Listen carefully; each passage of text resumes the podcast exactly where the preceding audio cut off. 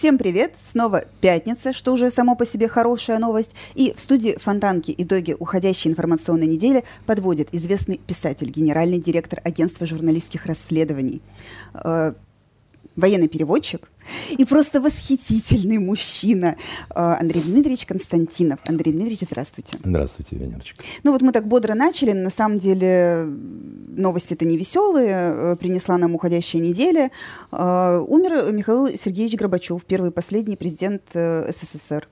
Для меня это в каком-то смысле очередное прощание с детством, потому что он ассоциируется с этим периодом, а у всего мира с э, некой ли, либеральным поворотом в истории России, да, то есть очень неоднозначная фигура, а есть люди, которые до сих пор не могут ему простить развал Советского Союза. Я один из таких людей, и насчет всего мира э, вы, конечно, горячитесь. Э, это, э, кстати, у всего западного мира. Он, западного кумир, он мира, кумир да. всего западного мира, потому что он а, помог уничтожить э, мою родину, Союз Советских Социалистических Республик, да, страну, где я родился. И э, которая была на самом деле очень хорошей страной при всех недостатках, которые в ней были. Я думаю, что достоинства, которые были у этой моей страны, они существенно м, превалировали над недостатками, которых, к сожалению, было много. Но и главным из таких недостатков был серьезный очень кризис руководства. Потому что а, к высшим должностям и самой высокой должности генеральный секретарь ЦК КПСС стали приходить люди не очень ну, достойные, скажем так. Не очень э, компетентные? Да, это были люди не только недостаточной компетенции, да, там зачастую, но и люди, э, которые в силу личных таких особенностей, да, характера, да, там, э, происхождения, если хотите, да, они были э, не способны постигнуть масштаб этой империи советской, да, и вели себя как, э, э, ну, как деревенская гопота такая, так сказать, обычная, да. А, это касается и э, Горбачева, это касается и Ельцина, да. Это были, несмотря на то, что люди с высшим образованием, но это были дурно образованные люди, очень плохо воспитанные люди, очень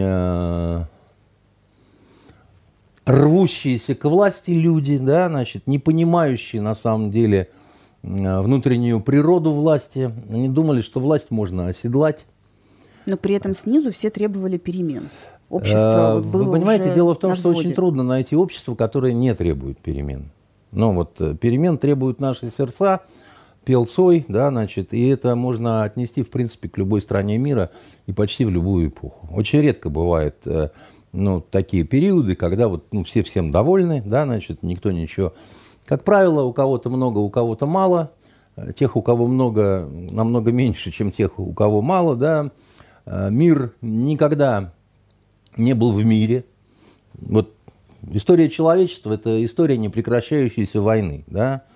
Соответственно, раненые солдаты, заплаканные матери, да, значит, погибшие в гробах – и так далее, это, это, это много тысяч лет идет и не, и не перестает, так сказать. И а, а, как пел Акуджава, спи, спите себе, братцы, все придет опять. Новые родятся командиры, новые солдаты будут получать вечные казенные квартиры. Да?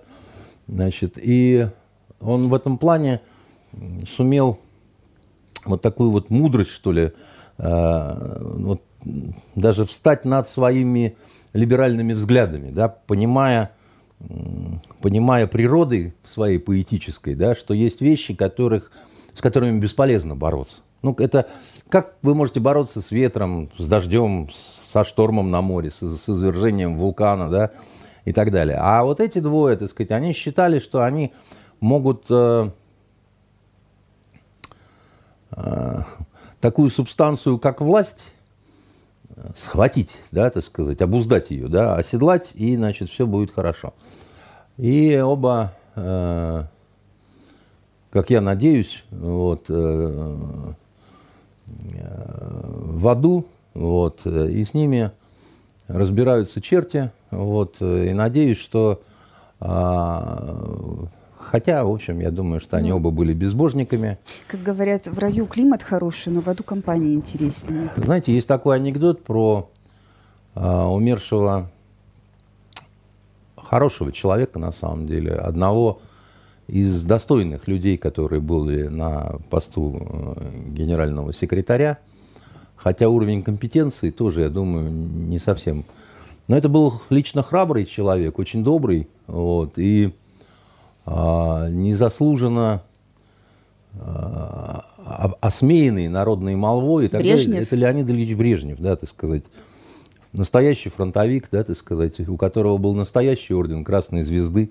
Он его очень ценил, так сказать, и вот у него колодки были на пиджаке, да, и колодка Красной Звезды, но еще и сама Красная Звезда, как символ того, что я был на фронте, да, так сказать, под обстрелами. Он действительно был на малой земле. Это лично храбрый очень человек, красивый, и так далее и тому подобное. Так вот, рассказывали такой анекдот, что когда он умер, то он тоже все-таки попал в ад. И черти говорят, ну, поскольку мы вас очень уважаем, мы вам покажем, что у нас тут есть, а вы можете сами себе выбрать наказание. Ну, он так, ну, хорошо, говорит, спасибо, товарищи черти. А, идет, а все не весело. Одного, значит, голой задницей на сковородке жарят, другого, значит, на раскаленный кол сажают, там, третьего а, просто, значит, э, на костре а, поджаривают. Вдруг он смотрит, такая огромная кровать, а на ней раком стоит э, Мерлин Монро, а ее пользует вовсю, так похрюкивая, Никита Сергеевич Хрущев. Леонид Ильич говорит, так, фу, замечательно, говорит, совершенно, говорит, не знал, что у вас так. Вот я это. Он говорит, Леонид Ильич, вы не путайте, это для Мерлин Монро наказание. А, понимаете, какая штука? Вот, значит, а, там тоже есть такая это, адская, но справедливость. Так вот, если мы говорим об этом человеке, о э, Меченом, э, Конечно, не случайно весь Запад его обожал. Да? Он сделал все очень хорошо для Запада. И очень все плохо для нас. Но есть мнение, что он э, сумел выйти из холодной войны бескровно, то есть не дал ей. Да, это бред все, это пропаганда ли, ли, либеральная. Там не было особых э, оснований для того, чтобы говорить, что это вот э, холодная война, она прям пришла уже к такому моменту, что новый Карибский кризис там и так далее, он просто был неумеха. Он был влюбленный в себя неумеха, очень высокомерный, очень э, непонятно, очень нерачительный хозяин совершенно. Понимаете, ведь вот эти все разговоры о том, что э, Советский Союз пришел к экономическому упадку, кризису, там, беднота, там, ну, действительно, пропали, э, пропала еда в магазинах, там, еще чего-то. Но это же надо какими быть кретинами, чтобы такую богатую страну, которая оставалась при этом богатейшей страной, да, и ничего нет. Это примерно как вот ты сидишь на сундуках с золотом, с алмазами, там, я не знаю, с самоцветами. И голодаешь. Да? И голодаешь, да, совершенно верно. При том, что вокруг, в мире там вообще все, что хочешь, как бы, да. Ну, ты, ты что, идиот там, ты, ты не можешь, да, там, ну, хорошо, так сказать, у тебя нет валюты современной, да, там, ну, отдай с потерями один сундук, да, так сказать, и ну, купи себе там впрок всего, а потом, ну, разберись как бы с этим, да, ты, ну, потеряй чуть-чуть, как бы, да, там, ну, это же, это же не сложно, как бы, да, но этого сделано не было. При том, что страна была еще богаче, чем Россия сегодня, потому что был и Казахстан, ну, все республики были, да, и там было все просто, вот все, что есть в мире, понимаете. Нефть, газ, уран, э, никель, э, кобальт, э, ну, что хотите, понимаете, вот. Алмазы, изумруды, ну, вот просто вот я не знаю, чего, вот огромные запасы пресной воды, огромные запасы пушнины, зверья, древесины, ну, все.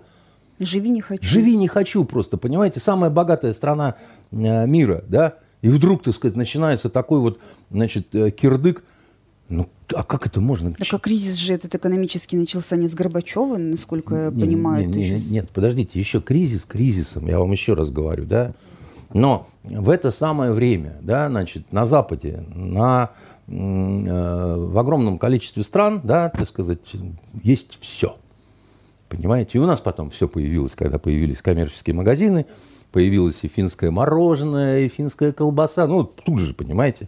Только не всем это было доступно. Ну, чисто по, значит, э, деньгам. А так-то, ну... Но еще раз говорю, что мы были самой богатой страной мира по вот, ну, запасам, по значит, э, всему, чему угодно. Мы были космической державой, понимаете?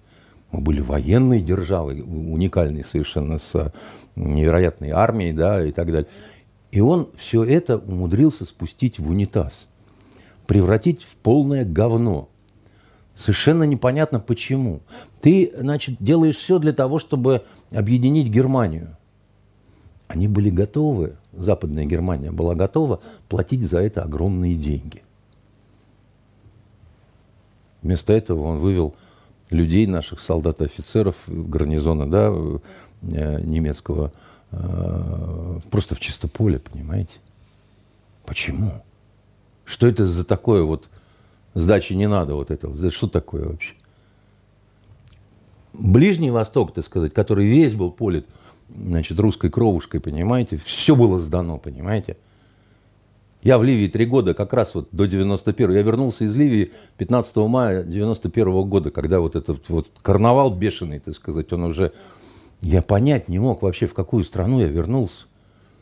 Понимаете, так сказать? То есть, ну, за три года умудрились превратить страну просто вот, ну, в говно какое-то. А главное, все, что мы там, ну, все было сдано просто, понимаете?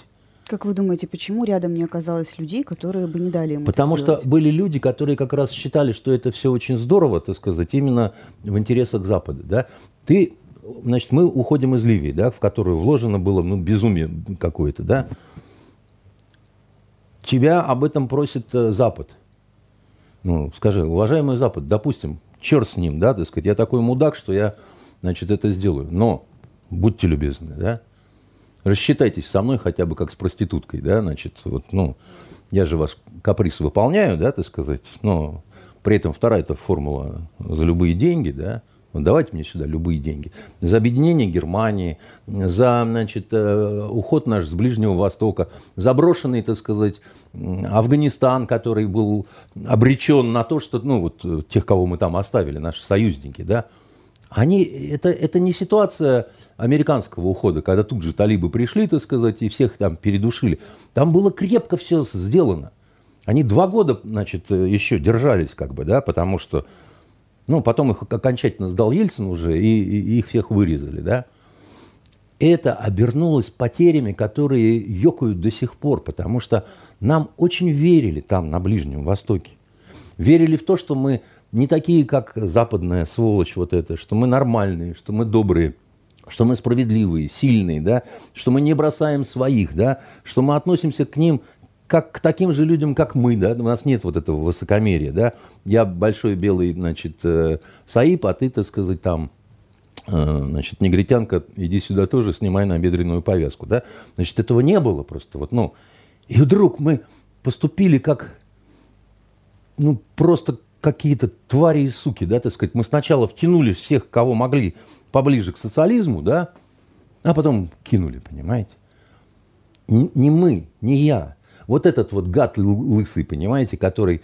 И, и, и я больше всего, знаете, вот такая загадка. Я знаю, что наш э, верховный главнокомандующий Владимир Владимирович Путин, он считает распад Советского Союза одной из величайших трагедий 20 э, века. И я так считаю и, считают так многие сотни тысяч погибших в результате этого распада, впрямую погибших.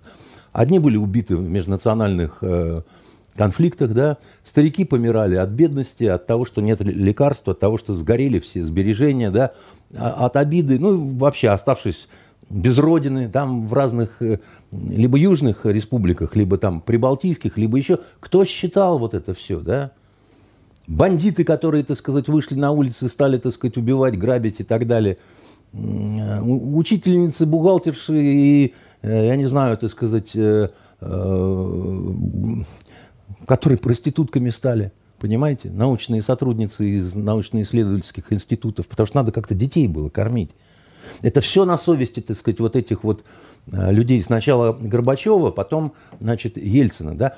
И приходит э, Путин прощаться с, с, с этим товарищем, который прожил необоснованно совершенно долгую, незаслуженно комфортную жизнь.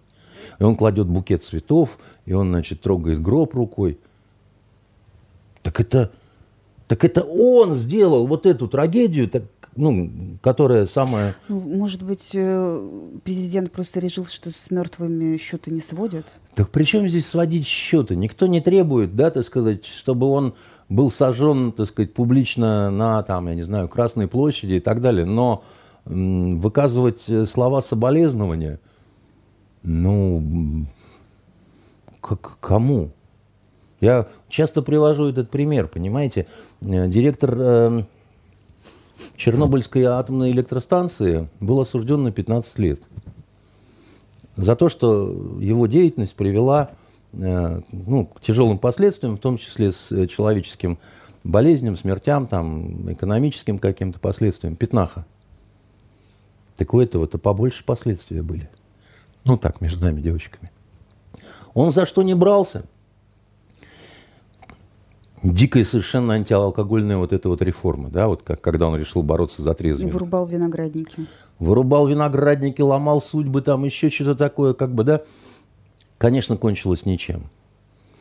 И существенный ущерб казне. Да, вот, ну, просто вот, и снова ущерб, да, так сказать.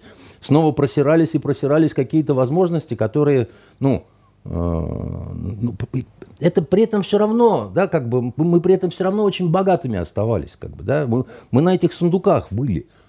Только он не умел этот сундук э, открыть, потому что ему надо было оставаться в селе.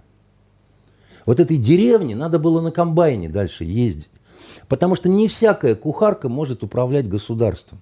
Для этого нужны очень большие способности и некое такое отречение, да, как... Масштаб личности. Э, вот, понимаете, можно как угодно относиться к Сталину.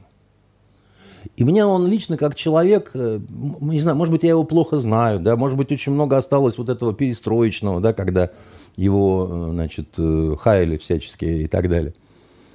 Но одно бесспорно, одно бесспорно по поводу Сталина. Он ушел из жизни в стоптанных сапогах. Ну, у, у, у него не было личного имущества. Сколько миллионов человек э, в лагерях ушли из жизни вообще без сапог? Вы врете насчет миллионов, понимаете? Миллионы сидели. А жертв, да, вот э, как, как вы говорите, да, репрессированных, которые умерли и так далее, их не, не, не столько, сколько вы говорите. Это не, это не значит, что это хорошо, как бы, да. Я не оправдываю, но я вам могу сказать при этом, что это было такое время, где Э, вообще во всех странах мало ценилась человеческая жизнь. Своя, чужая, всякая. Да? Если вы думаете, что намного лучше было на Западе, да, э, ну, очнитесь. Да?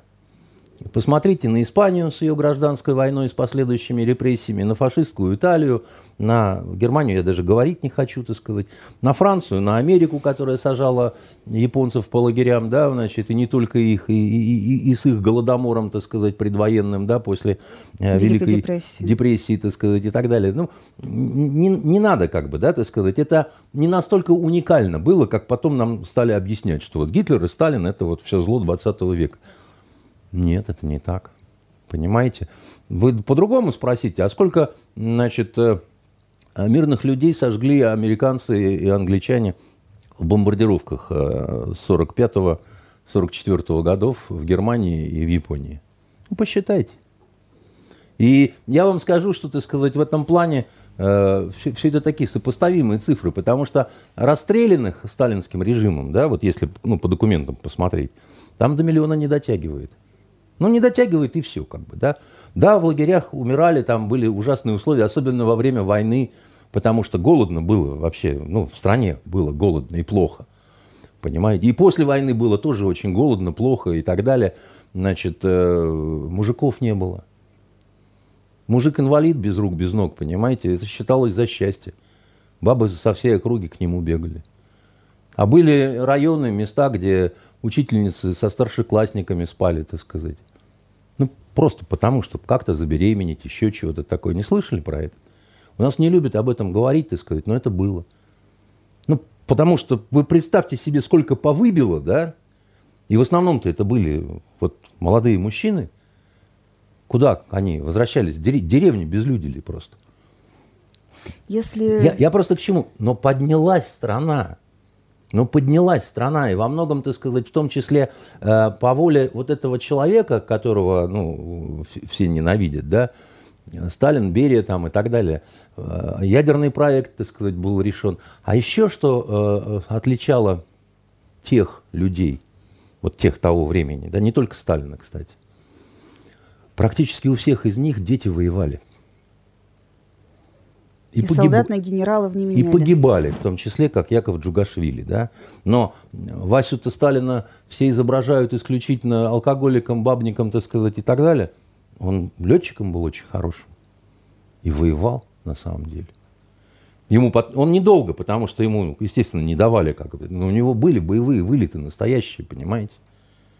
Вот как-то не крути. И э, когда... А потом начало вот это все потихонечку деградировать тогда. И, и, и дошло до вот этих вот людей, которые очень плохо знали мир – Горбачев ведь не только не знал ни одного а, иностранного а, языка. А, иностранного языка. Он русским-то, простите, владел э, как-то странно. То есть прожив а, столько времени в Москве и так далее, он, он говорил на вот этом своем старопольском говорке, понимаете, что давайте не будем все сводить к примитивной колбасе, что президент уже выскакивает на воздух и заглатывает его. Мы тут посоветовались с академиком Аган Бегяном, понимаете. И видели, пролетая, что над вашей кочегаркой, что не все в порядке еще. Но думаю, что одюжим. Уверен, что убежден. И это питает мою позицию. Это клоун какой-то, понимаете, так сказать, настоящий клоун, который, ну, ты по-русски-то научись говорить, деревенщина. А потом лезть, так сказать, руководить такой страной, которая, которая просто изнасилована тобой была. Понимаете, какое дело? И это настолько мелкий человек, который, сделав все, что он сделал, вот просрав все, что ему было, а ему огромные кредиты доверия дали, так сказать. Люди же поначалу-то к нему, ой, там, говорит по-человечески, надо же там, спускается до, значит, э, народа простого. И вот этот человек, которого шваркнули, Запад его просто шваркнул, обманул по всем статьям. Обещали не расширение НАТО, как над дурачком посмеялись. А ему это? Ну мы что это? Мне же слово дали. Кто, кто посмеет нарушить? Как он на одной пресс-конференции сказал. Для Нидерландов, думаю, достаточно. Господи ты, боже мой. И вот он снялся в рекламе Пиццы Хат. То есть его не про... этого туземца с, и точки... Луи Виттона еще реклама С была. точки зрения Запада, да, с точки зрения римлян, да, они не только этого варвара, да, славянского, обманули. Они его еще заставили, как дрессированного медведя, танцевать для них на Перу. И вот я теперь должен скорбеть, да, по поводу того, что, значит, вот это вот. Я одно могу сказать. Говорят, он был хорошим семьянином. Говорят, он был, э, значит, э, любил жену там и так далее, все вот это. Вы знаете, для меня это все-таки не, э, не то, что является существенной характеристикой для государственного деятеля. Да, вот государственный деятель – это иногда то, что Иногда та личность, э, у которой должно быть самоотречение в том числе, да, какое-то. А вот это вот «зато любил жену». знаете, Николай II тоже очень любил семью. И тоже оказался недостоин той страны, которую он считал своей собственностью. Да? И тоже он ее просрал. И это похожие ситуации, потому что ну, Россия, во-первых, как бы ни, ни назывался верховный правитель, да, это всегда вот империя, да, и всегда немножко монархия. Он не смог быть монархом, я имею в виду Горбачевым. А тот, который монарх был последний настоящий, Николай II, да, ну, все как, э, все как в 91 году, да, значит, предательство элит и придурок царь на троне. И реки крови потом. И потом, значит, э, что-то надо было придумывать для того, чтобы как-то переколдовывать себя, переформатировать, да, значит, э, вытаскивать на свет Божий какие-то дикие вещи, чтобы нового человека пытаться создать, да, значит, и у большевиков эксперименты-то были забавные очень, знаете, знаете, что один из первых указов Ленина чему был посвящен? Вы очень удивитесь, сексуальной свободе. Ну, это в первые годы буквально было. Да, а дальше но... они поняли, что сублимировать либидозную энергию лучше в здоровый Секунду, труд. однако педерастия была разрешена.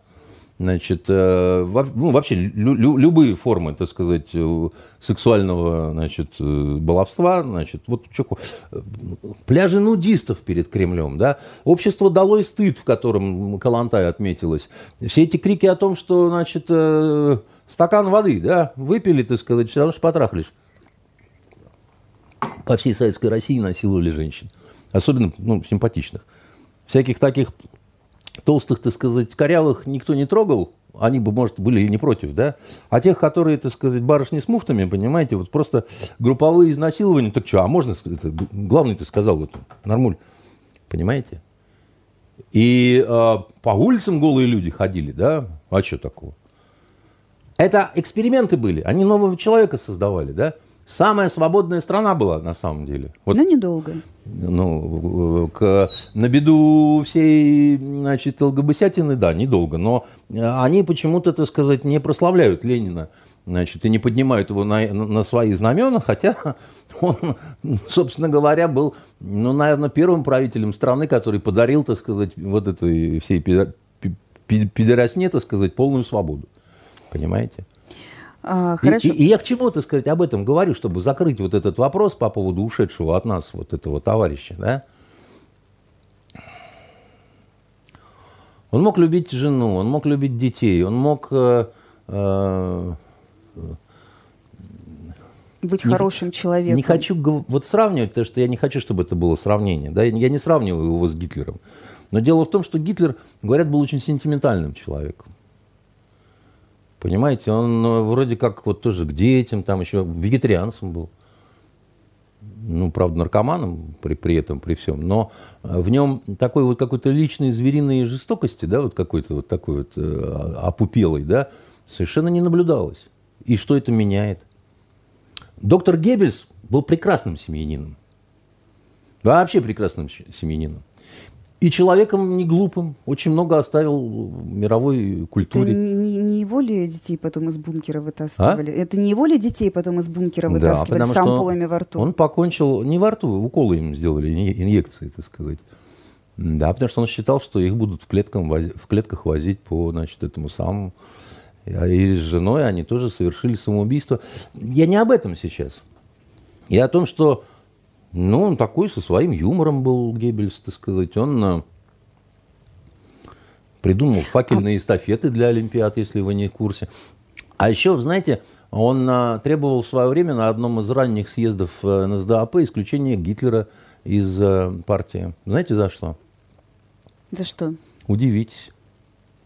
Ну, за недостаточные зверства? Нет, наоборот, за антисемитизм. А, Удивительно. И всю жизнь потом, так сказать, боялся, что ему это припомнят. А можно я вопрос задам? Вот, и, и что, он для нас перестал быть Геббельсом? Значит, вот этот вот э, товарищ э, Михаил Сергеевич Горбачев, да, вот к вопросу об э, Чернобыльской атомной станции и результатах, так сказать, его. Э, половину территории потеряли мы и половину населения. И вы знаете, мне уже э, в этом плане все равно, э, он был предатель или он был недоумок деревенский. Потому что половина территории и половина населения. И разговаривать здесь больше не о чем. Все вот эти разговоры, что он, он нам дал свободу, он нам дал перестройку, он нам дал, так сказать, еще что-то такое. Он нам дал войну сегодняшнюю. Вот то, что вот есть, вот это угу. все, это его подарок на самом деле. Ну и, видимо, не только это, но и все пограничные конфликты. Да, да, да. Вот все, все, что... Ну, просто тогда, в силу определенных обстоятельств, это были подмороженные такие вещи, как бы, да, но было определенно точно, что к этому придет. Вы хотели задать мне вопрос? Да, как я... раз вот про то, что сегодня происходит. Ну, На Запорожской АЭС побывала миссия МАГАТЭ, посмотрела, э, но каких-то внятных оценок, э, которые российская сторона, ну, видимо, ожидала, не дала. Хотя вот результаты обстрелов со стороны ВСУ им были продемонстрированы. Ну, а в четверг... Во-первых, не будем торопиться... С выводами. А, с, потому что в понедельник... С расстановкой акцентов. Потому да. что в понедельник будет заседание Совета Безопасности ООН, ООН по нашей инициативе созываемого, где наши рассчитывают, что этот товарищ Гросси, так сказать... А? Все-таки выскажется. А, ну, у нас есть какая-то, ну, у нас, в смысле, у российской стороны, есть какая-никакая на это надежда, что ли, да, потому что э, все упорно говорят, по низу бродят слухи такие, что что-то там такое нашли наши на вот этой э, Запорожской атомной электростанции, и вот это что-то очень хотели показать представителям МАГАТЭ. То ли это было нечто, из чего можно было сварганить грязную бомбу ядерную, да, то ли еще чего-то, я не знаю. Но слухи Возможно, какие-то свидетельства использования не по назначению. Я не знаю. Вот я, я еще раз говорю, слухи такие ходят, но насколько они справедливы, и что там такое на самом деле, да, я сказать не могу. Я, э, э, я, я не знаю, как на самом деле проходил вот этот визит. Я знаю, что у них э, э, не было задачи определить, э, кто, собственно говоря, обстреливает электростанцию, да, потому что, так сказать, в составе делегации, по-моему, не было соответствующих специалистов, в частности специалистов по баллистике, а при этом вот эти вот рассуждения, ну разве не видно, что вот если вот так вот воткнуто, значит, э, и хвостовик он туда, то значит оттуда и прилетело. Это люди, которые не... Э, это дилетанты. На самом деле это не так. Это вот не, не в наполеоновские времена выстрелили. То есть она может и, прилететь отсюда и воткнуться вот так? Они, как сказать, бывают обстоятельства, которые существенно меняют э, траекторию, да, так сказать. И, и она не... Э, и она становится нелинейной, грубо говоря. Не, не, не, это, я же говорю, непростая математика. Да, это может быть там все что угодно. Там, от столкновения с чем-то, например, да, там, ну, я не знаю, там, со средством ПВО каким-нибудь, да, там. Вот, вот у вас летит, да, так сказать, а, а ему вот так вот в жопу бьет, так сказать, э, Э, поражающее нечто, так сказать, от нашей системы ПВО. Да? И оно вот так вот разворачивается и немножко, так сказать, с другой траектории втыкается. Ну, я, я немножко, как сказать, примитивно объясняю, но иначе просто будет непонятно. А оказывается, у нас тут это зачастую выступают люди, э, в том числе в уважаемых средствах массовой информации, которые настолько ну, не разбираются в вопросах, да, что... Я вчера слушал радио «Спутник». Э, уважаемая, в принципе, мною радиостанция, где сидел один, значит, товарищ, так сказать, э, который э, эксперта, даму, к которой он обращался с вопросами, он, по-моему, ее до состояния ступора довел своей, что она ему говорит, что пока прямого столкновения с НАТО все-таки нет. Он ей говорит, ну как нет? На территории Украины есть наемники, есть инструкторы, есть советники, и многие из них уже погибли. Она говорит, ну и что? Сказать, они же не в официальном качестве своем. Так, он говорит, ну как не в официальном? Они же при этом остаются военнослужащими там, да, значит, э, соответствующих стран. Она так, вот, значит, еще раз говорит, они могут быть в отпуске или там формально уволенными там, или еще чего-то, да. Они не являются... Он говорит, ну как не являются? Мы же все понимаем, что они все равно оттуда. Она говорит, погодите, еще раз пытаюсь вам объяснить. Значит, они, э, да, они по там, принадлежности своей государственной, да, там, граждане, допустим, США. Но это не подразделение НАТО, потому что, во-первых, самого подразделения не присутствует, да, так сказать, есть ну, штучные товарищи, так сказать, которые... Он говорит, да нет, ну, ну, ну, ну все равно все понимают, да.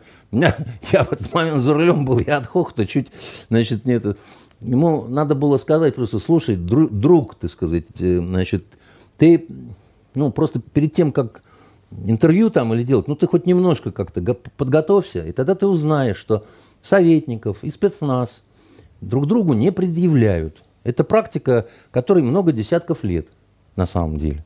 Ну вот, как нас инструктировали тоже в когда ну, переводчики, там, советники, переводчики, специалисты, да, там, в разных странах разный статус. Иногда статус комбатанта, да, ну, как правило, если советник, а иногда и, и не комбатанта. Но это не подразделение, э, допустим, советской армии, хотя нас в гарнизоне там несколько сотен человек. Но мы не являемся... То есть вам прямым текстом говорили, что случись что, вы, вас там не было или вы там были в отпуске? Да, или мы были геологами, значит, э, которых отправляли в гражданской одежде туда, э, документы забирали, выдавали документы местной страны. И, допустим, в Ливии у меня была так называемая битака, такая раскладушка, фотография, значит, а наверху эпиграф из зеленой книги Каддафи. Труд любого наемника, как бы высоко он ни оплачивался, всегда остается разновидностью труда раба. Пум-пум, Муаммар Каддафи. Все. Мое единственное удостоверение личности. Дальше, если тебя берут в плен, ну, по Женевской конвенции, да, так сказать, у тебя право фамилия, имя, отчество, воинское звание, год, число, месяц рождения, значит, э, все. А личный номер еще. А уже вот пошлые вопросы, что вы тут делаете? Ну, что я тут делаю? Ну, рыбу я ловлю. Ну, что? Мы собрались с мужиками, думаем, ну, что, ну, прекрасно. Пустыня самое лучшее место. Не, ну, почему пустыня? Средиземное море, там, знаете, такой вот тунец ходит там еще. Ну, рыбачим. Если через заминированный пляж, ты до него доберешься. Ну да, у меня а однажды в... плохо получилось, я чуть не подорвался поддырный как раз на, мин, на минном поле, а вот, с похмела. Но неважно, я просто говорю к тому, что это не считается, что, что в Ливии э, подразделение э, советской армии. А в Йемене, допустим, было одно подразделение, которое тщательно скрывалось. Это был один батальон, это был батальон такое обеспечение, грубо говоря, да, но его как бы не было. Но он был. Вот это было единственное. А мы не были. Ну, в смысле, мы были, но, но, но, но мы, как это, а, они были подразделением советской армии, а мы не были подразделением советской армии. Мы были офицерами советскими, которых послали в командировку, понимаете? Вот в этой связи вопрос, а кем э, были э, люди вот из того самого десанта, который пытался 1 сентября высадиться у Запорожской АЭС, если mm. э, никаких э, практически реальных шансов подойти незамеченными к этой Запорожской АЭС у них не было. Вот это один из э, случаев на этой неделе, который меня по-настоящему напугал, честно говоря. Меня две истории напугали, э, так это без шуток, вот, потому что я их абсолютно не понял. А, Значит, действительно, за несколько часов до прибытия вот этой пресловутой делегации МАГАТЭ на эту станцию, значит, через это Каховское водохранилище, да, значит, пошла, по, пошла э, атака с целью захватить, видимо, да, вот э, эту э, станцию. Э, она такая двухслойная была, двухслойный пирожок. Там, значит, сначала 60 примерно человек на 7, по-моему, катерах – быстроходных, да, и потом еще две э, самоходные баржи, на которых сколько было народу, никто не знает, поскольку они были уничтожены авиаударом, и там 12 примерно человек сумели добраться до берега, ушли э, в э, жилмассив, так сказать, в частный сектор, так сказать, и их там зажали и начали добивать. Вот. И, видимо, добили, или кто-то там сдался в плен. Говорят, со всего десанта, по-моему, пятеро пленных было или что-то в этом роде. Да? Ну, опять же, говорят, как бы официальных заявлений я по этому поводу не слышал. Значит. Что меня здесь напугало? Да? Напугало меня вот что. Сейчас э, я постараюсь подобрать э, слова, чтобы всем было понятно. Э, вот ушла вперед линия фронта, да, взяли мы эту станцию и а, а, поручили ее а, охранять, грубо говоря, да, защищать а, подразделением а, Росгвардии. Дальше как это устроено, рассказываю. Да, вот, вот если бы меня, допустим, там назначили, там сказали, товарищ подполковник, вот вам, соответственно, такие-то силы и средства, да, обеспечьте надежную охрану а, и в случае необходимости оборону, да, вот э, веренного вам объекту. Что я делаю? Мои действия какие, да?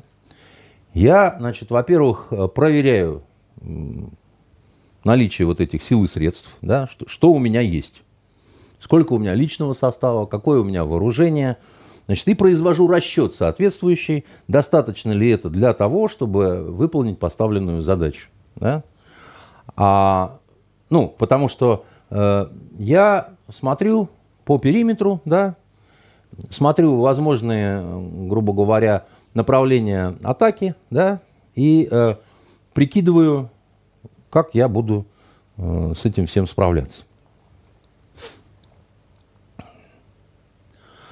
А для этого я должен провести комплекс э, мероприятий. Понимая, что, скорее всего, это самое вероятное, да, так сказать, э, э, направление, откуда может прийти враг, это вот это самое открытое водное пространство – я э, должен создать, если их еще нет, соответствующие укреп-точки, да, ну, грубо говоря, создать э, господствующие высоты. Ну, Чтобы ну, все простреливалось насквозь. Ну да, это могут быть э, башни, так сказать, это могут быть вышки, там, я не знаю, капониры, так сказать, и, и система фортификационная, так сказать, которую там я успею построить, да, с, если у меня соответствующее инженерное подразделение есть, ну, чтобы мои были солдаты, бойцы защищены, да, и чтобы я просто, так сказать, держал, так сказать, под необх... необ... необходимыми у, у, углами стрельбы, да, значит, вот, вот эту акваторию, да. Но этого недостаточно. Потому что я же не знаю, какими силами э, может э, быть э, произведена атака, допустим, с той стороны. Да, я прикидываю разные возможности. Да. То есть надо иметь возможность вызвать подмогу оперативно. Правильно, сразу видно, что офицерская дочка. Да. Значит, я для этого да, значит, должен вступить в связь да, со своими смежниками.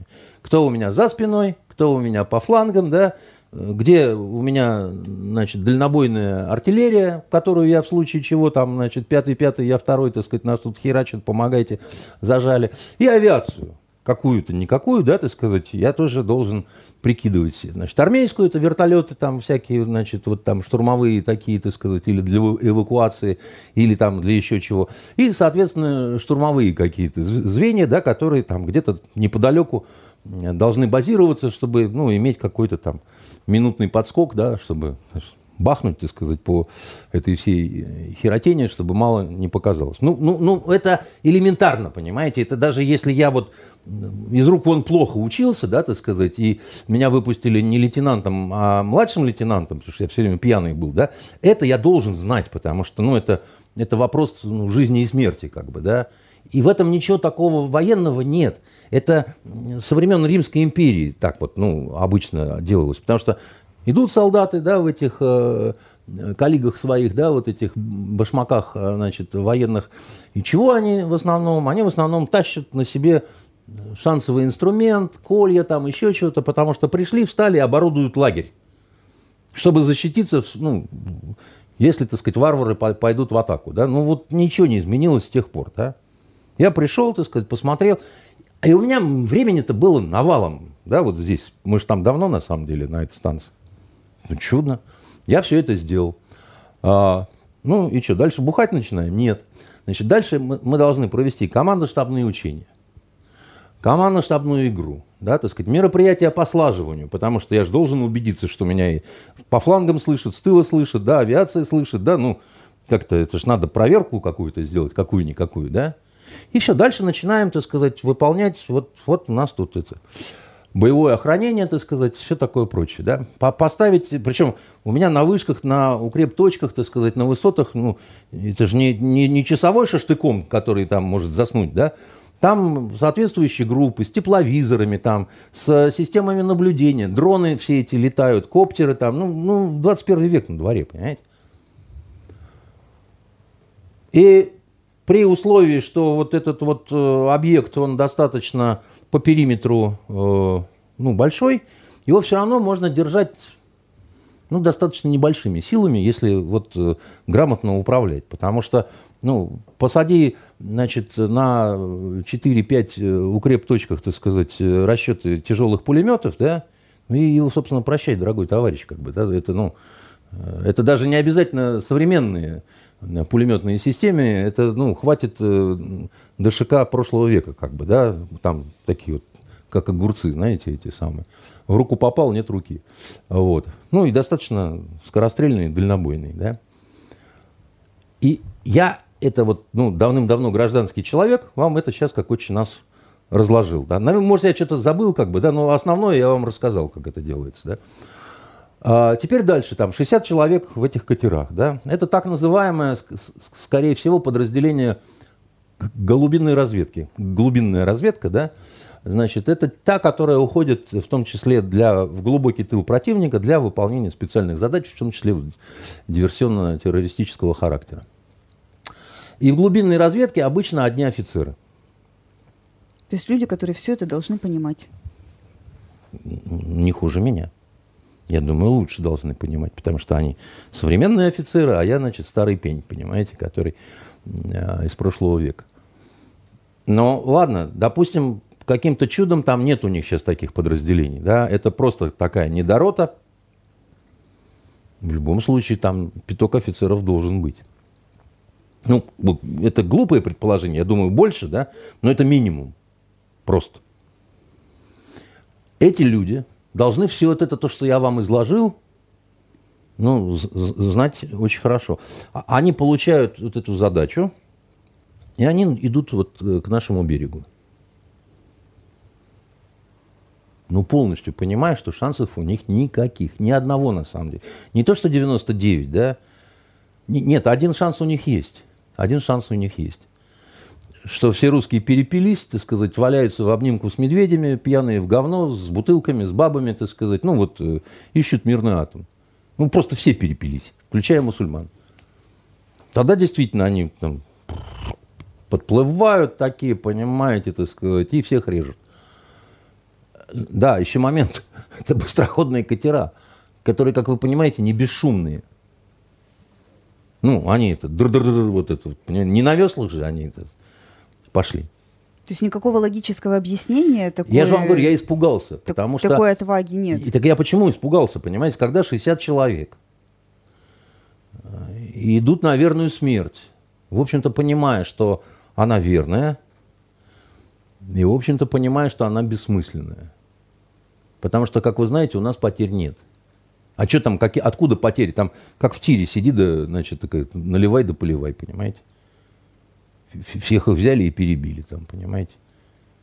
Почему они не сдавались? Почему они вообще согласились там, на это? Да? Ну, там приказ есть приказ, я, я, я понимаю, но это приказ из серии «Поднимитесь на 15 этаж и с криком «Слава Украине!» прыгните вниз». А в чем его смысл? А Про... какой второй эпизод вас э, а, а, второй Нет, э, второй эпизод еще... Это, это часть эпизода, который меня перепугал, потому что вторая часть мерлизонского балета. Идут две, значит, э, по этому же водохранилищу чуть-чуть, значит, восточнее, насколько я понимаю, две самоходные боржи, которых просто авиация, ну, просто долбит с воздуха, так сказать, и все. Даже неизвестно, сколько там людей было. Даже неизвестно, сколько там было людей. Известно, что порядка дюжины добрались до, до берега, остальные потонули, потому что со снаряжением и, и всем так сильно не наплаваешься, понимаете. По опыту вам хочу сказать, мы прыгали на море с оружием и так далее. Это э, это вот берег рядом, так сказать, и, и море очень соленое выталкивает тебя, но выплыть очень тяжело, потому что на тебе вот это все говно, оно просто вниз тянет, да. Ну, посчитайте, сколько там на тебе подсумки, лопатки, гранаты, автомат, там, рюкзак десантника, там. Выплывай, дорогой товарищ, понимаете? Вот. Э, и, и, э, и почему-то я испугался-то. Я не понимаю, чем их долбит, что они вот такое делают. первитин им дают, как в гитлеровской армии, так сказать, что они там чудо-люди становятся, и, и, или их вот этими по сектантским методикам их обрабатывают, да, но в этом что-то такого человеческого нет. Это же не подвиг Александра Матросова, который закрыл собой амбразуру, да, это что-то такое как раз нечеловеческое, понимаете? Мы с вами, когда обсуждали вот это перед эфиром, вы сказали, так это подвиг-то. А какой тут подвиг? Подвиг, понимаете, это когда ты э, с, с врагом сражался, а тут сражения никакого не было. Это хрен знает, что такое, понимаете? То есть ты идешь со своим подразделением, зная, что тебя в упор кинжальным огнем просто расхреначат, так сказать. И ты даже не выполняешь функции отвлечения внимания. Ну, потому что ничего такого военного больше мы не увидели. А, значит, вторая часть, так сказать, этого... Вы знаете, на Украине объявили траур, да? Значит, потому что потери, которые они понесли, не спрячешь, это не вот эти потери. Дело в том, что за три примерно дня, ну, три с половиной дня, э, вот э, знаменитое зеленское наступление, контрнаступление на Херсон, да, когда там типа, вышли к Херсону, пошли в атаку. Ну, молодцы. Там потери более двух тысяч человек. За три дня. Это уму непостижимое что-то вообще. За 10 лет в Афганистане мы потеряли 13 300 человек. То есть год 1330, э, да? В год. Тут за три дня 2000, да? Нормуль? Я лично как-то вот, ну, это что-то... Сколько пожжено техники, я даже говорить не хочу, да? Ну, э, это э, даже если подбирает, так сказать, месье Коношенков, да, так сказать, э, генерал-лейтенант, ну, я думаю, как это, немного и не он, да, просто это вечная история с полей, когда, значит, все сбили один и тот же самолет, да, значит, из разных подразделений, и получается, что их три самолета. А он один, значит, но вот его все сбили, и все, значит, достойны высокой награды. Это, это не мы, не славяне так устроены. Это все армии мира так устроены, понимаете? Вот, потому что, ну, такая вот армейская статистика. Вот. Ничего тут не сделать. Но, а, понимаете, там а, танков-то под сотню. Это что ж такое-то вообще? И тоже самое удивительное, что это же было все обречено. Ну вот, э, э, если бы вы э, учились э, военному делу, вас э, обучали бы, так сказать, вот этим всем вот вещам, да, что такое э, дивизия в наступлении, да, там полк в наступлении, да, там в обороне, да, так сказать, на марше, да, какие расчеты, соответственно. Э, дело в том, что война и вообще армия, да, так сказать, это математика прежде всего. Это четкие расчеты, да, вот, вот это можно, а вот это нельзя. Производим расчет сил и средств, да. Мы, нам, нам нужно взять вот эту высоту, да. По расчетам получается, что нам как минимум нужно, так сказать, две усиленные роты, да, там плюс такая-то такая-то техника, плюс такая-то такая-то поддержка, да. А у меня полтора взвода. Ну ничего, а ты там это давай. А в историю входят именно случаи, когда эта математика нарушается и на морально-волевых, да, и дело в том, что, потерями. Да, да, да. Только любой э, профессионал вам скажет, что весь героизм на войне это, как правило, либо чья-то глупость, либо чья-то подлость. Вот. А потом, да, конечно, можно говорить вот тебе золотую звезду, там, то все, пятое, десятое. Вот. Но, э, как это, э, наивные люди видят, э, любят видеть на войне подвиги. Да? Война – это определенная работа, она тяжелая, ее нужно делать грамотно, понимаете? А поднимать в атаку, да, значит, и класть взвод под пулеметы, да, ну, ты, конечно, храбрый человек, но тебя, в принципе, судить надо, потому что ты мудак, потому что погубил людей. Еще война – это экономика. И вот на этой неделе как раз... Так, э, погодите, я, я просто докончу вот с, с, с вот этим вот вариантом, который меня э, ужаснул, да. Они объявили траур в итоге, потому что такие потери не спрячешь. Раненых-то еще больше. Это я вам про убитых сказал. Раненых считайте на, на три умножайте, это, это вот, ну, если повезло. А и, и, как, и, там жуть сказать, сколько тяжелых, сколько умрет еще, понимаете? Потому что ну, не, не все помирают сразу, как бы, да? Это какой страной нужно быть? Чтобы вот так вот на, на три дня в топку 2000-то отправить, понимаете? Это что ж такое-то? При том, что ему, козлу Зеленскому, тот же Залужный, это известно, ну, профессионалы, да, он генерал, он говорит, этого нельзя делать.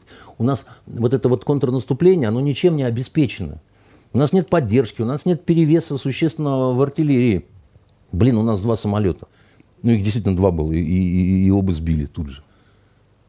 Ну, и дальше вы снова скажете, так они герои. Я не знаю. Я не знаю, э, это, это, это ну, все-таки героизм это какая-то осознанная вещь, да, так сказать. А когда ты с выпученными глазами прешь вперед, потому что сзади у тебя заграда отряда Кракена, этого пресловутого, который расстреливает тех, кто пытается отступить и так далее.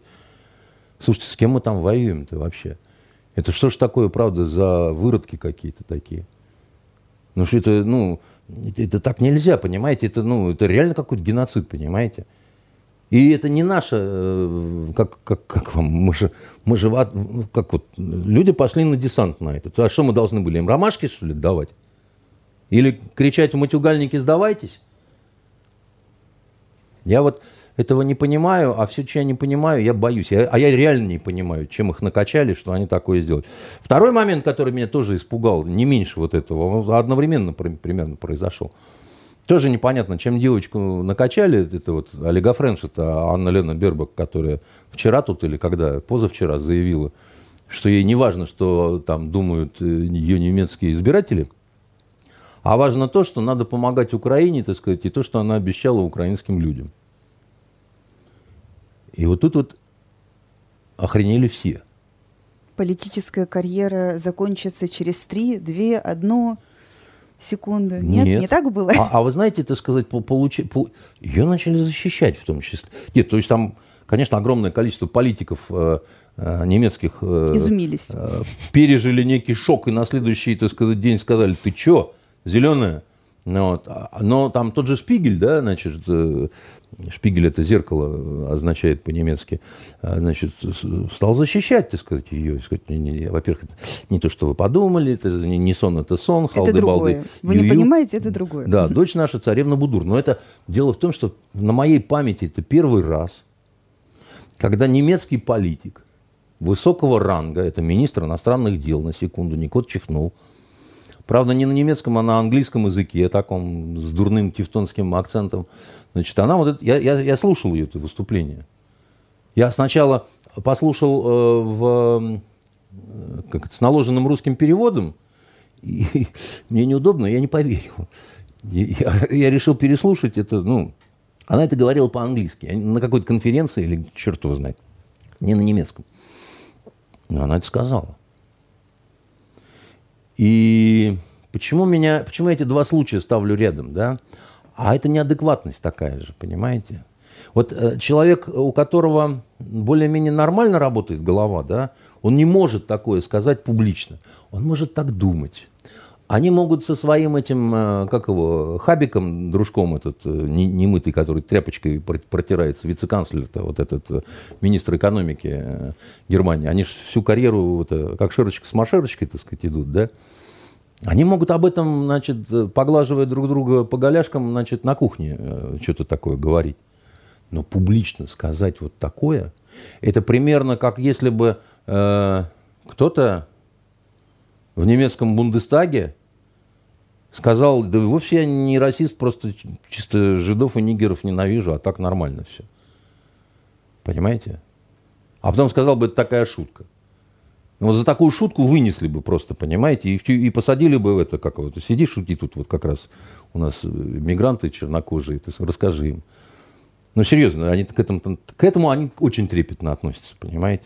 Настолько трепетно, что в Дюссельдорфе, когда изнасиловали сотни немок, им говорили, это другое. Это, знаете, это вам показалось, что у вас в заднице член был, так сказать. Это, ну, не, не надо. Это, это, это все не так. И это все, знаете, русская пропаганда.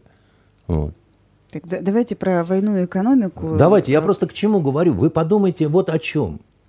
Вы думаете, я шучу со своими этими грубыми, дебильными шутками. А я не шучу. Значит, это а, она сказала искренне, и а, на улице не вывалил народ, вот мнение которого ей все равно. Это значит, я все-таки прав.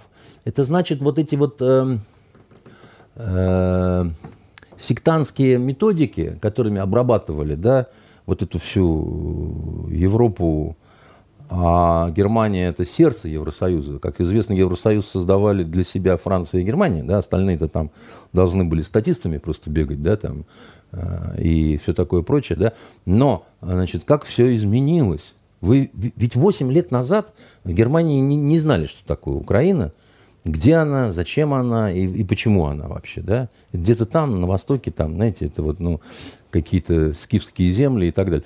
Сейчас для них Украина настолько важна, и украинские люди настолько важны, да, что они там готовы не жрать, не мыться, так сказать, и, и терпеть э, вот эти унижения от какой-то олигофренки, понимаешь, э, которая там кричит, что Украина ей дороже немцев. Я пыталась всегда прикинуть на себе.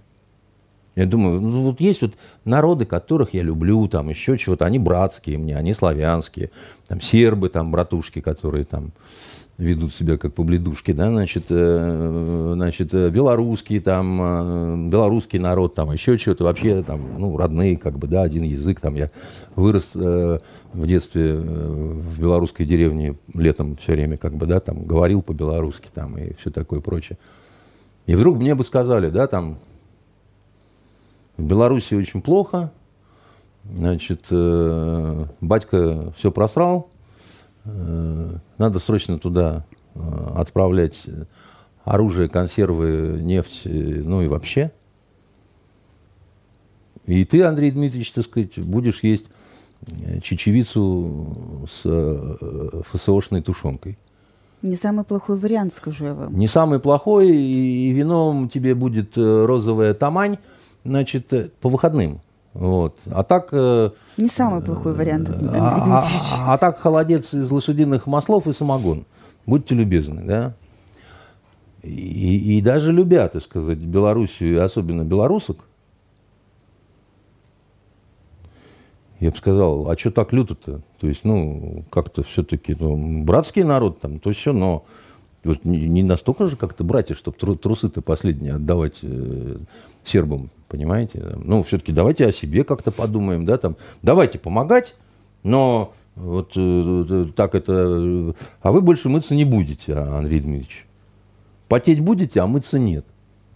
Понимаете? И еще какая-нибудь, значит, фифа придет, э, э, отнимет последнюю бутылку розовой тамани, значит, я имею в виду представительница Ленэнерго, и скажет, что свет будем давать, значит, Э, час э, один по средам, и то, если, падлы, хорошо себя ведете. Вот. А так вон, берите как это, динамо-машину желтого цвета. Подавайте электричество в недоразвитые Да, районы. и крутите педали, вырабатываете освещение, чтобы лампочка мигала, да.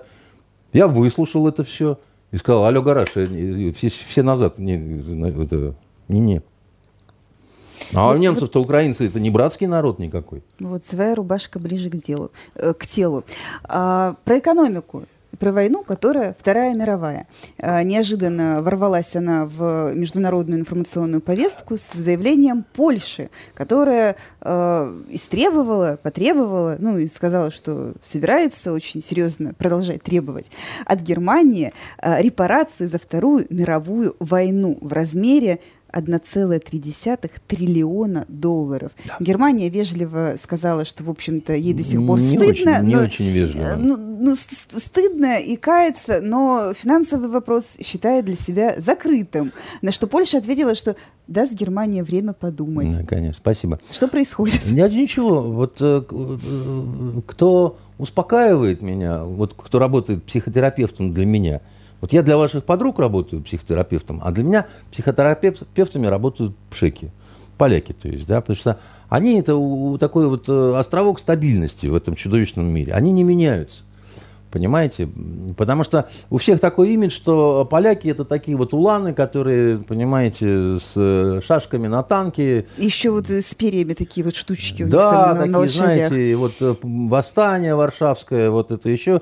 Они такой имидж себе вот э, жертвы э, да, и все, конечно, шляхтичи, там, ну, вот, всякой басоты нет просто, там, ну, в кого не плюнешь, там, алкаш валяется в канаве, тоже шляхтич, понимаете, у всех герб, Вот, э, значит, э, а у них там интересно, помните, вот роман-то я давал вам читать Шушариным, когда они там евреев-то выискивали у себя в биографиях, да? Вот накануне эфира, значит, Евгений Владимирович, который работал в специальной службе уголовного розыска, вы, наверное, не в курсе, а это такая специальная служба, которая работала по иностранцам. То есть это преступления, совершенные иностранцами, и против иностранцев на территории значит, э, нашего богоспасаемого города. Соответственно, он работал со всеми. Да? И, и кто он сказал самые смрадные уроды? Да? Это вот дорогие польские товарищи. Да?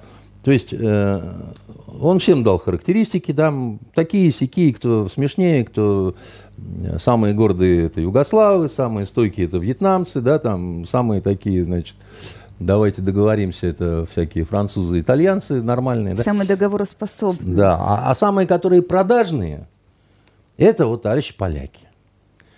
Которые шляхтичи, но они сюда везли тюками, значит, э, товары для спекуляции, это вот эти знаменитые электронные часы три семерки, вот эти все, да, и которые, чтобы его баульчик жалкий, так сказать, с часами, значит, не отбирали, готовы были своих сдавать, вот просто всех, вот всю подноготную жену свою сдать готов был, понимаете?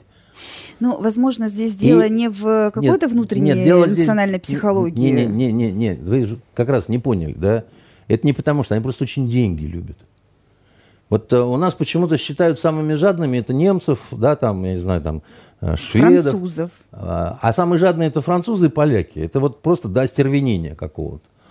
Для меня это тоже было всегда как немножко странно, потому что я думал, это такие вот одни мушкетеры, другие, так сказать, там с крестоносцами. Но если внимательно почитать «Три мушкетера», питались они в основном за счет дам. Да, есть такое, значит, сутенерское, так сказать, э, отношение. Ну вот. А у, у, у поляков в этом смысле, да, значит, у них э, очень трепетное отношение к э, бумажнику, кошельку. Ну, есть такое. И э, в этом смысле, так сказать, они все время как это вот, джентльмен в поисках десятки. Где бы еще что с кого слупить, понимаете? Ну, нормальная такая десятка, больше триллиона долларов. Да, соответственно, долго думали и, наконец, решили, что раз пошла такая пьянка, раз, значит, э, все Германию имеют, да, так сказать, промышленности там все равно кирдык с вот этими, значит, зелеными братьями. А эти зеленые в а, Германии, это, помните, была такая в свое время проблема даже зеленый терроризм, так называемый, когда нападали на фермы, чтобы освобождать зверей, угу. иногда при этом насилие по отношению к людям проявляли, да, это вот птенцы оттуда все, так сказать, э, значит, для них свежий морской ветер ну, важнее, чем какой-нибудь старый Вилли помер, так сказать, от холода у себя, значит, дома. А вот, потому так а с чего вдруг такое резкое, э, такая резкая попытка в очередной раз переиграть итоги э, Второй мировой ну, войны, но, но еще но и люди в денежном деньги, эквиваленте. Но люди деньги любят и все время думают о том, как это, он любил и страдал, он любил деньги и страдал от их недостатка, да, это вот значит, замечательный совершенно польский народ. Польское экономическое чудо, ведь оно же не в яблоках их заключено было, которые они там всю Европу завалили, а в том, что они все время получали э, из Евросоюза огромные субсидии, понимаете? Несмотря на то, что плохо относились к товарищам голубым. Да, значит, так и... по итогам войны они разве ничего не получили? Тут э, такая история, как бы, да, значит, она пикантная, я бы сказал. По итогам войны они получили очень много, в том числе земли, которые, э, значит, были, ну, не совсем ну, спорными территориями, да. То, что раньше называлось Данцик, теперь называется Гданьск. И по идее им говорят, так, ну, если вы не согласны со сталинской политикой, вы отдайте обратно в Германии то, что он вам прирезал, да? Ну, например. А говорит, а, секундочку, ну, поляки же, что вы? Они говорят, как, как это отдам? Понимаете, отдать это уже никак, это уже заглотнули, да? А вот они на что упирают сейчас? Ну, анекдот определенный присутствует, да? Советский Союз, когда пришел, он создал независимое государство. Германскую демократическую республику, да, значит, э, Польскую народную республику, ну, вся эта сброд-то вот этот весь, Чехословакию, прочее, так сказать. И стал им подсказывать, что надо говорить, кому и как друг другу, вот в рамках своей э, независимой политики. И независимая Польша в 1953 году, она сказала, Германиям, их две было тогда, что, в общем-то, ну, что не бывает в шутейном разговоре, так сказать, уже как-то вот оно вот это, как это, раны войны затягиваются, да, там, то все пятое, десятое, ну, тем более вместе строим вот с этими социализм, с теми, ну, как бы, короче, краями, так сказать, больше нам не надо. Ничего, да, так сказать, все, ну, расходимся. Ну, так это же был ненавистный сталинский режим. Поляки так не думали. Их заставили, так сказать, суки коммунистические русские, да? И только вот сейчас стало возможно, понимаете, ну, как вот, жертва наконец-то отряхнулась, да? А, то есть это такое мету, только геополитическое? Конечно. Конечно, они говорят, это то, что мы тогда говорили, вообще не считается, нас в тот момент насиловали ужасно, НКВДшные сволочи, да, и мы говорили не то, что думаем. А вот сейчас мы скажем, что по-настоящему думаем. А думаем мы триллион триста, понимаете? Сколько вам нужно денег для полного счастья, да? А что немцы, э, значит, а, а немцы очень хорошо знают такие поляки. Ну, вот они очень хорошо. А, они вообще друг к другу очень нежно относятся. Немцы и поляки, вот если им не мешать, вот просто вот оставить их э, друг с дружкой, да, вот, ну, все будет хорошо. Они а, одни других обворуют, а другие, так сказать, э, их за это зарежут, понимаете? Несложно, значит, понять, кто есть кто. Да? Самый короткий анекдот. Но вообще про деньги на этой неделе было интересно Нет, с любой так, а, там еще же они пытаются нас э, тоже втянуть в эту всю историю. Там, там это вы только часть рассказали истории. Мы-то тоже сказали, что не, ну раз такая пьянка пошла. Мы же тоже по поводу репараций с Германией остановились вовремя. Там эти вопросы репараций, вот, которые были вот, по тем временам, это, знаете, Венер, можно отдельный сериал вообще, или даже ну, вот несколько сезонов. Там такой вообще цирк с конями, просто. Пропавшие янтарные комнаты, нашедшиеся какие-то картины, которые, как это, попали к нам, хотя раньше были не в наших музеях, хотя в других. Ну, там много интересного, понимаете? И там а, а, вот а, черт ногу сломит. И мы сказали, так не, мы тогда тоже поучаствуем в этом празднике жизни. Ну а что так? Посчитаем, сколько нам обошлось восстановление Германии. Мы же, между прочим, так сказать, э, Германия, э, которая ГДР, она не сама по себе из руин вставала. Ну так, между нами, девочками, да. Вы хотите репарации, значит, за разрушение а, Польши, дорогие поляки, понимаем. Как славяне, славян всегда понимаем. Вот если есть возможность немчуру пограбить, мы за. Но давайте посчитаем тогда, а во сколько обошлось э, наше участие в восстановлении Польши. Ну, так, между прочим. Потому что Польшу восстанавливали тоже всем миром, да? Ну, посчитаемся. Мы же не только памятники ставили ну, в Польше. А кто вам высотку сталинскую построил в Варшаве, вот эту, такую же, как в Москве? А давайте посчитаем, почем она. Сейчас там у вас гостиницы, знаменитые, значит, польские проститутки, самые красивые в Варшаве, значит, э, гужбаницы. Давайте, ну, почем банкет-то? Сядем, подсчитаем все. У нас в этом смысле, э, как это, карту сдавать не хуже получается, не, не, не глупее всяких прочих, понимаете. Тем более славяне. А страны Большой Семерки на этой неделе решили по-своему э, закрыть э, вопрос с российской нефтью и газом, и вообще всем тем, что они хотят э, покупать, но не хотят покупать. А вот порадовали. А, вот, да, то есть, что нужно установить определенный порог Газ цен, нужно. а если э, вот кто-то пытается купить выше этого порога, надо запретить транспортировку. Да. И возникает такой вопрос возникает. немножко наивный, а что так можно было? Нельзя. Дело в том, что... А если очень хочется? Так еще раз говорю, дело в том, что вот э, э, был такой старый, очень хороший, хороший чешский фильм, чехословацкий, студии Барандов, он черно-белый еще. Это такая чернушная совершенно комедия, назывался «Призрак замка Моррисвиль». Пародия на английские такие э, нуарные... Г- готические какие-то истории. Детективы, когда происходит дело в замке, там, значит, и вот там, значит, это... Он такой, как ни странно, с такими какими-то сексуальными красавицами, которые, у которых все время юбки задираются или вообще там сваливаются. Ну, хохма. Лимонадный Джо у них был шикарный такой вот, э, тоже пародия как бы, да. И вот «Призрак замка Морисвиль» заранее все, всем э, советую почитать. Почему я его вспомнил к этому вопросу? Там был такой персонаж, Абу, э, который был э, дрессировщиком тигров. А в подвалах замка были тигры. И э, тигры сыграли там свою роль, потому что э, они, они воспользовались тем, что Абу э, уснул, значит, открыли дверь и вышли. И стали, значит, вот бродить по этим коридорам, наводя ужас там и все так. А почему Абу уснул?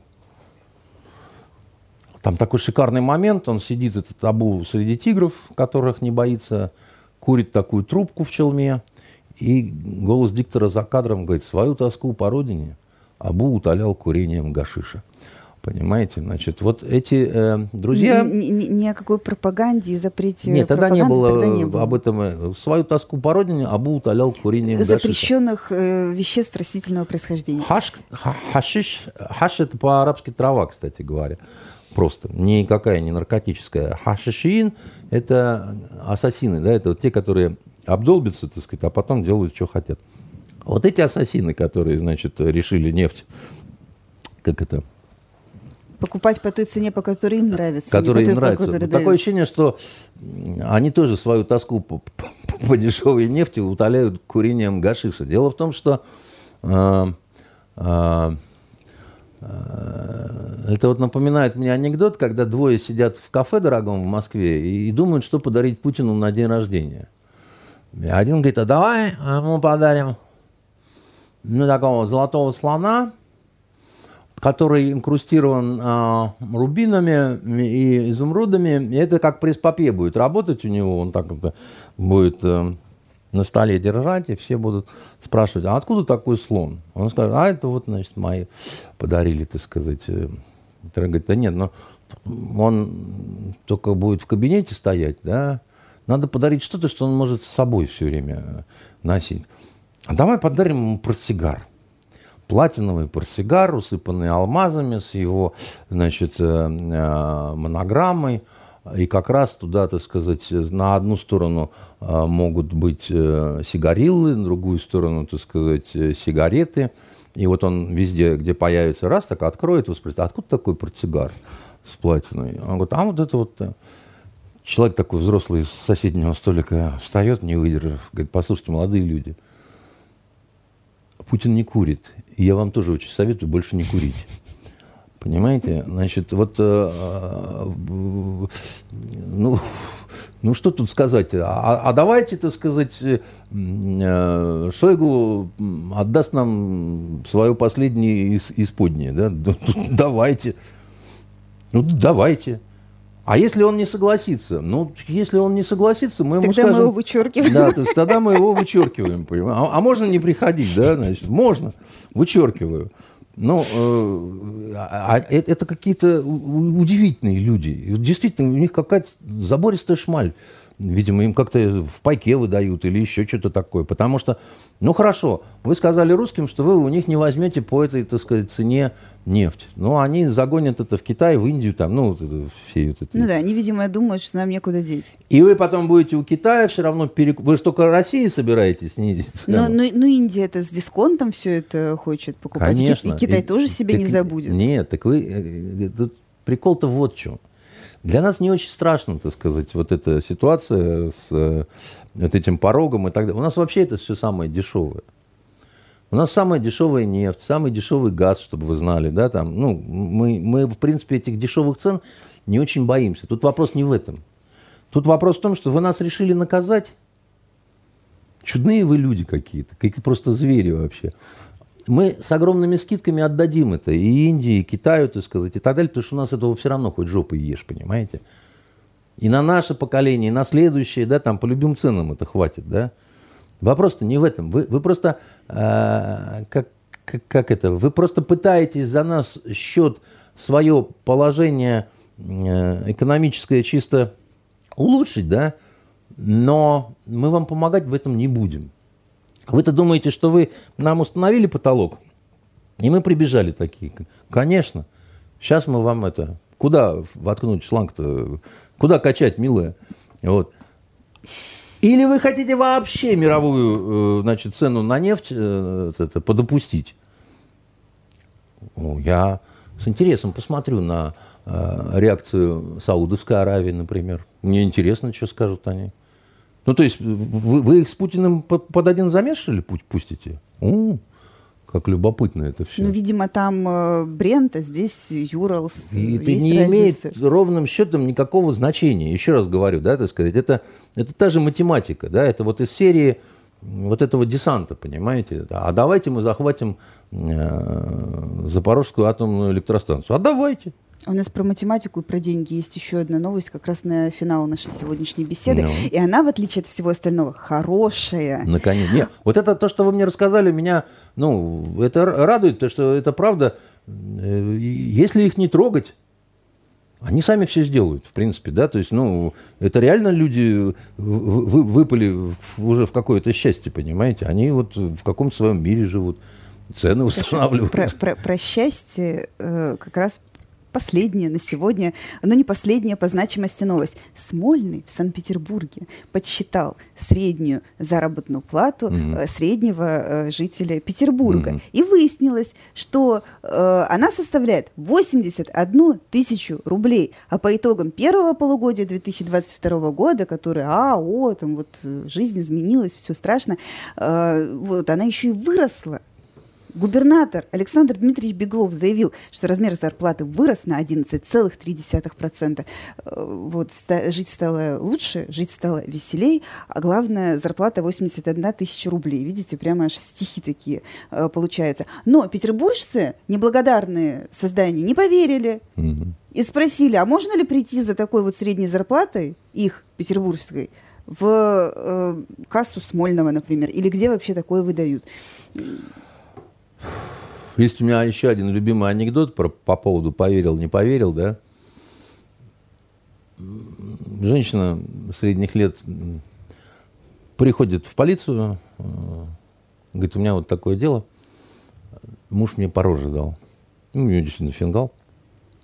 И говорит, ты вам к участковому вашему, вот его кабинет там. Стучится, тут говорит, да, открывает, а там сидит участковый, участковый капитан Петренко, вот, такой ему уже под 50, он капитан, как бы, и он режет, э, ну, у него ланч, режет э, хлеб, э, сало, вот эти луковицы, помидорка чудо, так сказать, на столе прислали с Луганщины. Она говорит, товарищ капитан, мне муж дал пороже. А он режет это, говорит, ну, говорит, ну, он мне пороже дал. Говорит, ну, она понимает, что что-то не срабатывает. А потом он сказал, что он меня убьет. Ну, ну. Так, не, ну он мне дал пороже и сказал, что он меня убьет. Ну. Не, подождите, товарищ э, капитан, а он еще сказал, что он убьет не только меня, но и детей. Тут такой, ну. Она говорит, а потом он сказал, что когда убьет меня, детей, он пойдет в отдел полиции, найдет участкового капитана Петренко, трахнет в жопу и тоже убьет. О как!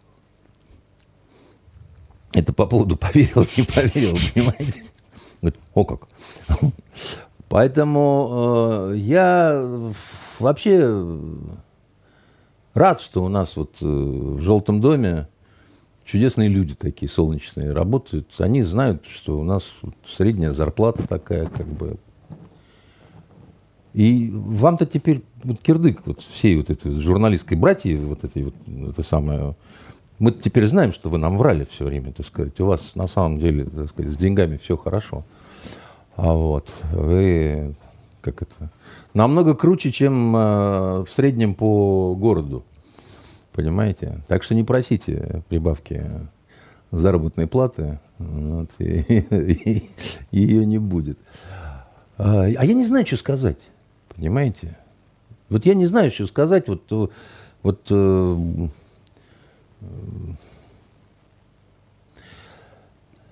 Я страшно хочу гордиться властью на разных уровнях. У меня мечта.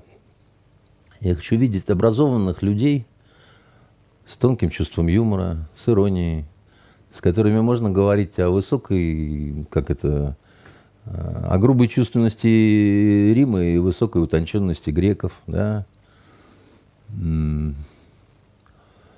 Да. Я как Мартин Лютер Кинг, да. I have a dream, да. У меня есть мечта, да. У меня есть мечта. И вот я не знаю, какая трагедия выше, как говорил педераст Оскар Уальд. Не сбывшаяся мечта или сбывшаяся мечта. Потому что когда мечта сбывается, она умирает. О чем тогда мечтать?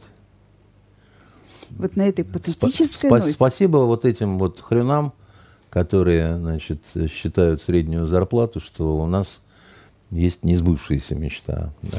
Но если у тебя эта зарплата значительно ниже среднего, это значит, что у кого-то мечта сбылась в три раза больше.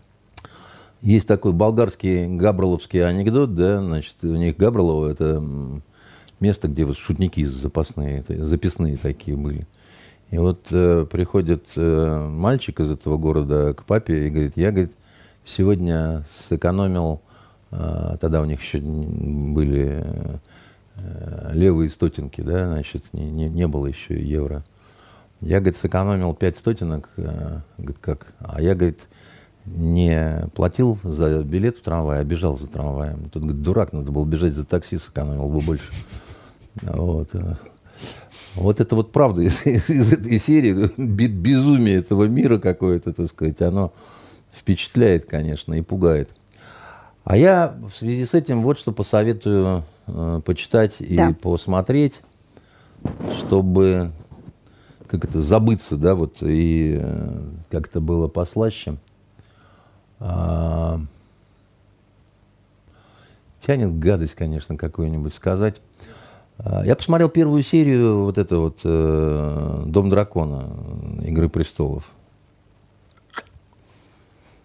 Э, как это? Управдом сказал жестоко, лишняя утечка тока. Раз, и лампы сняли, да. Если не смотрели, я вам, вот искренне, как человек, который очень хорошо к вам относится, да, я, я впал в какую-то такую оторопь, понимаете, в, состояние близкое к биокосмическому какому-то, понимаете, потому что, ну да, неудачный финал был у тех, у того это самое, но чтобы вот, э, это я вам скажу, там отдельные моменты, они э, там же эти все Таргариены, да, вот э, у них такие вот волосы практически, как у вас такие вот, значит, э, только без зеленого оттенка, значит, такие седые. И вот там, значит, какой-то хрюн такой, значит, э, император, какой-то наследник, все такие, знаете. Баба какая-то такая же, не, не похожая на эту вот, которая летала на драконе, да. И еще такой же негр стоит, понимаете, с такими же. Ну, политкорректно же надо, да. И как без негра, да. Но у нее тоже вот эти вот серебряные волосы, да.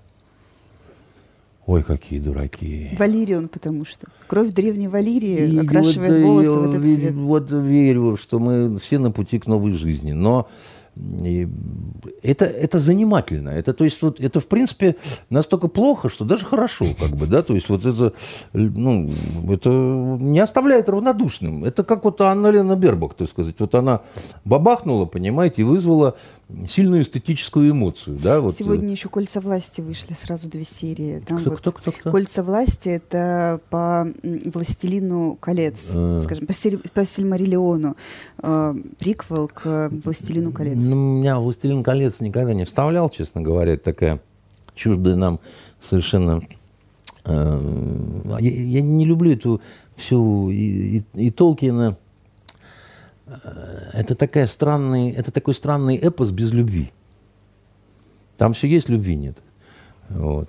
Ну, нету любви. Ни любви, ни секса, ничего. Хоббиты бегают с мохнатыми ногами. Это вы не дочитали, видимо, до третьего ну, тома. Там такая любовь вообще. Да, любовь, морковь, так сказать, э, как это. Если надо доходить до 72-го тома, то мы обойдемся, да? Поэтому это я говорю, не надо смотреть.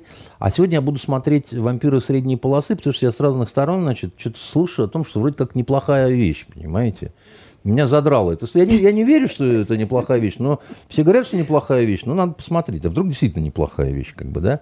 Скажу потом, значит, свои какие-то впечатления. Что почитать? Вот. Хотел я, значит, повыпендриваться и э, что-нибудь такое заумное порекомендовать. Потом подумал, что выходные, осень, депрессия, похолодание. Людям нужно просто чем-то Взбодриться. Развлечь себя, взбодриться. Да, я советую две вещи почитать. Одна – это малоизвестная у нас э, э, повесть э, Артура Переса Реверта, вы, наверное, даже не слышали, «Тень орла» называется. Угу. Это э, времена наполеоновских войн, и это история в том числе об одном испанском подразделении, батальоне таком, который пытался безуспешно сдаться русским, перейти на сторону русских под Москвой. Ну, Артур, он вообще любит всякие необычные, так сказать, вещи, так сказать, э, про, про войну и так далее. Но она такая, как бы, ее, она, она, он, она давнишняя, в принципе, да, он тогда еще не, как у него еще ум за разум не зашел, как вот э, в последней книге «На линии огня», где он там фашистов и, республик, и республиканцев там забодяжил в одном, значит, э, флаконе. Вот. А вторая вещь, она вообще это такая чистая развлекуха про викингов, да, но она качественно сделанная. Я не знаю, слышали вы такого Тима Северина, так сказать, э, автора. Это трилогия о викингах. Она, вот это вторая часть э, побратима меча. Первая «Дитя Одина» называется, вторая вот «Побратима меча», а третья э, «Последний конунг».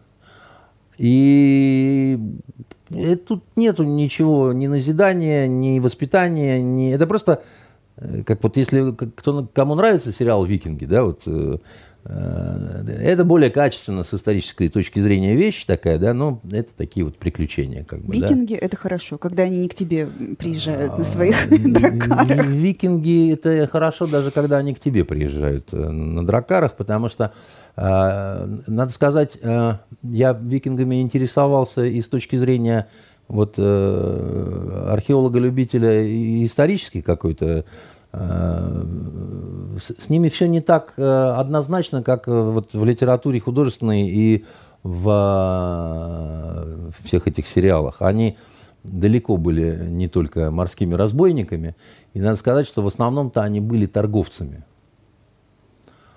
А когда была возможность, то еще и грабили. Но дело в том, что этим отличались не только они. Вот. И э, в нашей э, с вами истории э, они сыграли, я имею в виду России, Руси там и так далее, они сыграли очень интересную такую роль. И русы – это как раз те, кого называли из вот оружных викингов в нашей стране давным-давно, еще до крещения э, Руси.